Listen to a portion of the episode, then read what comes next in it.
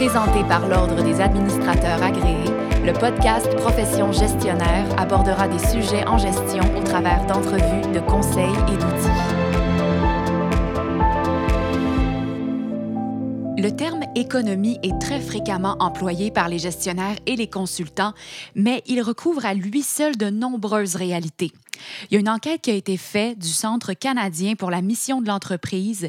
Elle a été publiée en septembre dernier et le résultat de cette enquête est, est assez révélateur. 72% des Canadiens souhaiteraient une réforme du capitalisme. La justice sociale et l'environnement arrivent respectivement en première et deuxième place des priorités avec 50% et 25% des répondants. À la lumière des résultats de cette enquête-là, comment un gestionnaire doit-il tenir compte de tout ça? Et les consultants en management ont-ils un rôle à jouer auprès de ceux-ci? On a choisi d'approfondir le sujet aujourd'hui avec M. Frédéric Gourier, ADMA, CMC, partenaire du groupe Trincadis. Trincadis est une société de conseil implantée à Montréal, dont la vision est de guider vers la performance durable. Bonjour Frédéric. Bonjour Béatrice. Tout d'abord, quelles sont ces nombreuses réalités qui se cachent derrière la notion d'économie? c'est une, vaste question. En fait, euh, historiquement, euh, depuis 200 euh, ans, on trouve que on trouve la macroéconomie d'abord. C'est celle qu'on apprend dans les livres d'histoire. Vous avez peut-être entendu parler de Adam Smith ou de Karl Marx ou de Keynes ou de Friedman. et on trouve aussi la microéconomie. c'est celle qui régit toutes nos entreprises. Euh, les corporations, les OBNL, et puis toute organisation euh, humaine qui est amenée à manipuler de l'argent. Et en fait, l'économie repose historiquement sur deux postulats. Le premier, c'est que notre bonheur semble passer par de la croissance. On entend ce mot dans la bouche de, de nombreux politiques et économistes. Et deuxièmement, c'est que le but d'une entreprise est de faire le plus de profit possible en respectant les règles du jeu. Ça, c'est la vision historique. Et en fait, depuis un petit peu plus récemment, euh, on va dire une petite trentaine d'années, euh, sont apparues des notions d'économie sociale et environnementale. À titre d'exemple, dans les institutions internationales comme l'ONU, il y a un rapport qui s'appelle le rapport Brundtland qui a développé le, le, schéma du développement durable. Vous connaissez peut-être ces trois petits cercles qui se, qui se superposent. Euh, et puis, ça a été mis à jour en 2015 avec les 17 objectifs euh, du développement durable. Ces 17 couleurs euh, qu'on voit apparaître de plus en plus. un autre exemple, c'est que certains gouvernements, comme par exemple en, Scandinavie ou bien au Costa Rica, ont, utilisé en fait cette notion pour, pour organiser leur, leur économie. Et puis, un petit peu plus proche de nous, au Canada et au Québec, on a cette notion de développement durable qui, apparaît, qui est tangible. Euh, vous avez tous vu la biosphère. La biosphère, elle a été construite par un architecte qui s'appelle Richard Buckminster en 1967. C'est un des premiers écologistes de la planète. Et puis on a aussi une autre figure de, de, cette économie sociale et environnementale qui est Crawford Rawlings, qui a créé la boucle de résilience écologique en s'appuyant des travaux sur la forêt. Et il l'a enseigné euh, à Toronto, en Colombie-Britannique. Et puis, un autre exemple, c'est des entreprises euh, qui ont introduit ça dans leur mission, euh, comme par exemple en France, la société Danone, qui s'est instaurée comme société à mission. il y a des statuts comme le, Social Corporation aux USA, qui est utilisé par Patagonia, ou bien le label B Corp qui, a de plus en plus de, notoriété euh, ici euh, au Québec. Donc en fait, effectivement, il serait temps qu'on s'en occupe, euh, parce que vous savez peut-être qu'on consomme à peu près 1,8 planètes par an, donc à ce rythme-là, on ne va pas forcément aller très loin. Et quand on va dans la microéconomie, ces approches sont, sont, relayées en fait par un concept qu'on appelle le 3P. 3P parce que profit, personne et planète. Et plutôt que d'avoir le simple profit financier comme classiquement dans l'économie, euh, on pousse maintenant les entreprises à avoir une comptabilité euh, qu'on dit en triple capital, c'est-à-dire qu'on va pas seulement compter l'argent, mais on va aussi compter le bénéfice social et on va compter aussi le bilan environnemental de l'entreprise. Euh, en macroéconomie, l'approche historique a été revue euh, par une économiste anglaise qui s'appelle Kate Raworth. elle a publié en 2017 une, alternative au modèle historique très capitaliste hein, et, a instauré un modèle qu'on appelle le donut. Alors vous imaginez un donut, le, trou central en fait ça représente le plancher minimal pour les humains, c'est-à-dire tous les fondamentaux de la société pour bien fonctionner. il y a 11 indicateurs. Euh, comme par exemple euh, euh, l'égalité, comme par exemple le, bien-être social ou, l'accès à, des, choses essentielles comme l'eau ou, des sanitaires. Et puis le périmètre extérieur du donut, en fait, c'est le plafond maximal de consommation de ressources qu'on ne doit pas dépasser, qu'on appelle le plafond écologique. Et là, il y a sept indicateurs.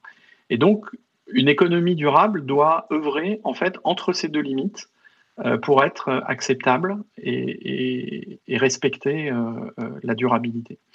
Et donc ce modèle n'est pas juste théorique, il a déjà fait l'objet d'expérimentations à grande échelle, comme par exemple dans des pays comme l'Écosse, la Nouvelle-Zélande, ou bien des villes qui, sont, qui se le sont appropriées et qui ont fait des programmes comme à Amsterdam ou à Copenhague, et même en Chine. Et si ça vous intéresse d'ailleurs, vous pourrez aller voir sur Internet, il y a une, université britannique, euh, Leeds, qui a cartographié les 150 pays, 150 euh, pays de l'OCDE selon ce modèle. Et euh, aux dernières nouvelles, le, Canada était correct sur 9 des 11 fondamentaux humains, mais sur un seul des 7 domaines écologiques. Donc on a un petit peu de travail. C'est intéressant tout ça, mais comment rendre ces initiatives, ces défis, ces, données-là, comment rendre tout ça concret pour une entreprise et un gestionnaire? Alors en fait, euh, je pense qu'un gestionnaire et, un consultant euh, peuvent travailler ensemble et ça fait un, bon binôme pour répondre en fait à ce défi qui est un, vrai défi collectif, mais qui est aussi un, défi individuel. Euh, et je pense qu'ils doivent coopérer pour répondre. En fait, le consultant, par exemple, pourrait interpeller chacun de ses clients avec une question qui, est un peu dérangeante, euh, qui est de dire, par exemple, c'est quoi votre niveau de profit adéquat que vous devez faire avec votre compagnie? Et, s'il répond bah, le maximum possible, on peut aller le, challenger un peu, parce qu'on peut lui dire, oui, mais euh, comment est-ce que vous partagez avec vos fournisseurs? Comment est-ce que vous partagez avec vos communautés dans lesquelles votre entreprise s'intègre ou avec lesquelles vous interagissez? C'est quoi l'impact écologique et social de toute votre chaîne d'approvisionnement? Puis, pas seulement ici au Québec, hein, si vous achetez des choses en Chine, il y a un impact. Euh, et par exemple, quand on prend une société euh, québécoise qui s'appelle Inergex, on voit qu'ils ont pris en compte tous ces aspects-là dans leur gestion. Donc la première chose qu'on peut faire de manière très concrète, c'est, comme dans toute méthode de résolution de problème, c'est de bien identifier c'est quoi le problème. Au niveau collectif, on commence à en prendre conscience.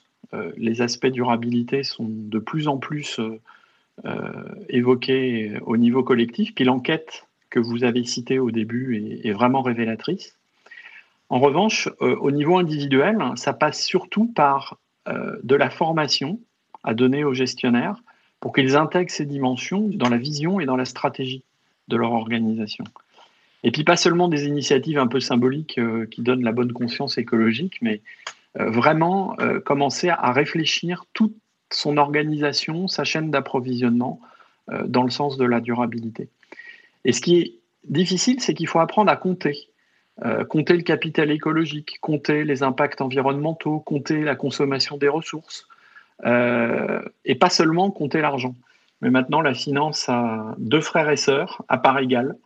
Et, c'est ça qu'on appelle la comptabilité euh, en triple capital. Donc la standardisation, elle a démarré. Euh, donc n'importe quel gestionnaire qui, s'intéresse au sujet peut passer à l'action euh, demain matin. la deuxième chose qu'on pourrait imaginer pour passer à l'action, c'est d'y aller un sujet à la fois, une entreprise à la fois, par petits pas. C'est faire des petites choses, mais essayer d'impliquer tout le monde. Il y a déjà de nombreuses initiatives qui existent euh, en économie circulaire, euh, ce qu'on appelle des symbioses industrielles, c'est-à-dire des, groupes de sociétés où les matières premières des uns sont euh, générées par les déchets des autres. Et si chaque consultant du Québec était capable d'emmener une dizaine d'entreprises d'ici à cinq ans, on sera probablement les champions du monde. Donc je pense que on, peut, y aller, puis ça passe par des petits pas. Et il y a des initiatives qui existent déjà ici au Québec. un organisme comme le Centre de transfert technologique en écologie industrielle revendique aujourd'hui plus de 400 synergies qui ont été réalisées entre des entreprises depuis 2015. Euh, et en Montérégie, par exemple, on revendique déjà 5000 tonnes euh, de déchets qui sont euh, de manière récurrente traités et évités. Il y a des institutions qui, comme le Greenlink, par exemple, qui est né ici à Montréal, qui va repérer dans le monde entier des solutions qui ont été éprouvées euh, pour les, mettre à l'échelle. Donc des startups qui sont capables de venir apporter des technologies très facilement. Euh, ils identifient aussi les financements. Donc, quoi de mieux qu'un binôme entre un, gestionnaire et un consultant pour essayer de, de, creuser en fait ces sujets et puis de passer à l'action? Et ce binôme gestionnaire, s'il existait, que devrait-il faire? Ce serait quoi sa mission? Bah, je pense qu'en fait, euh, et puis c'est ce qu'on essaye de faire avec Trincadis, c'est on aborde le sujet selon huit domaines qu'une entreprise doit bien maîtriser pour être durablement créatrice de valeur. Donc ça couvre les trois volets qui sont les personnes, les profits et la planète. Et ces domaines euh, comportent de, de, nombreux experts auxquels on peut faire appel euh, pour aider les gestionnaires. Et ces huit domaines, en fait, euh, sont les suivants. Le premier, c'est la vision et le leadership. Donc, c'est bien redéfinir la vision de son entreprise par rapport aux trois problématiques et par rapport aux trois P. Euh, le deuxième domaine, c'est le domaine des indicateurs. Il faut apprendre à compter dans les trois volets et mettre en place la mesure pour savoir où est-ce qu'on en est, où est-ce qu'on va. Ensuite, le troisième domaine, c'est bien maîtriser ses processus. Donc, c'est plus classique, mais la conception, la réalisation, la distribution, euh, il y a aussi maintenant la récupération, le recyclage, et puis essayer de fabriquer, non pas en consommant des ressources, mais en utilisant des matières premières qui proviennent d'économies circulaires. Il y a un quatrième domaine qui sont les systèmes d'information. Euh, en fait, la digitalisation permet de remplacer euh, les flux physiques dans une certaine mesure, en particulier les stocks, et donc, on peut être plus efficace euh, grâce à un bon système. Il y a un cinquième domaine qui sont les personnes. Euh, préserver les compétences euh, sur le long terme, bah, ça permet de, de, mieux gérer en fait sa, compagnie et puis d'être durablement plus robuste. Ensuite, on a un autre domaine qui est l'organisation. C'est-à-dire que quand on combine les processus, les systèmes d'information et les personnes, on doit créer l'organisation qui convient. Et l'organisation, souvent, on la, prend dans le mauvais sens, c'est-à-dire on pense que c'est une donnée d'entrée, alors qu'en fait, c'est doit être quelque chose de très flexible et très souple, qui dépend plutôt de la combinaison des, trois thèmes précédents. Et puis, il y a les deux moteurs de, la fusée, on va dire, d'une entreprise, qui sont l'apprentissage permanent, la capitalisation d'expérience, et puis l'amélioration continue, euh, qu'elle vienne de l'interne ou qu'elle vienne de l'externe. Et en fait, si on travaille selon cette structure et selon cette approche, à peu près n'importe quelle organisation est en mesure de, s'inscrire dans un objectif d'économie durable et puis de, tendre vers ce que le, le, modèle du donut nous a été présenté par, par cette économiste anglaise l'économie du donut. Très bien. Mais merci beaucoup, Frédéric, pour votre participation à Profession gestionnaire. Donc, si on devait retenir trois points essentiels sur cette économie du donut, tout d'abord, elle représente un avenir nécessaire dont la population est maintenant majoritairement consciente, même si elle ne sait pas encore tout à fait comment la nommer ou la décrire. Elle est déjà une réalité tangible, concrète dans le monde et au Québec. Il ne tient qu'à chacun de nous de la rendre durable. Et c'est la combinaison, comme vous l'avez mentionné, des institutions, des entreprises et des personnes qui va permettre d'atteindre ces objectifs ambitieux mais nécessaires. Et finalement, les gestionnaires et les consultants qui les accompagnent sont des acteurs privilégiés qui peuvent avoir un fort impact par l'éducation et par la capacité à donner vie à des projets industriels. C'était M. Frédéric Gaurier, ADMA, CMC. partenaire du groupe Trincadis, société de conseil implantée à Montréal. Si vous voulez partager sur le sujet via les médias sociaux, ajoutez le hashtag profession gestionnaire. Merci à tous les auditeurs et à toutes les auditrices. À la prochaine. Merci beaucoup, Frédéric. Merci, Béatrice. Au revoir. Profession gestionnaire était présentée par l'Ordre des administrateurs agréés, l'Ordre professionnel des gestionnaires du Québec. Pour des articles, des outils et des formations en ligne en lien avec le domaine de la gestion, visitez le adma.qc.ca.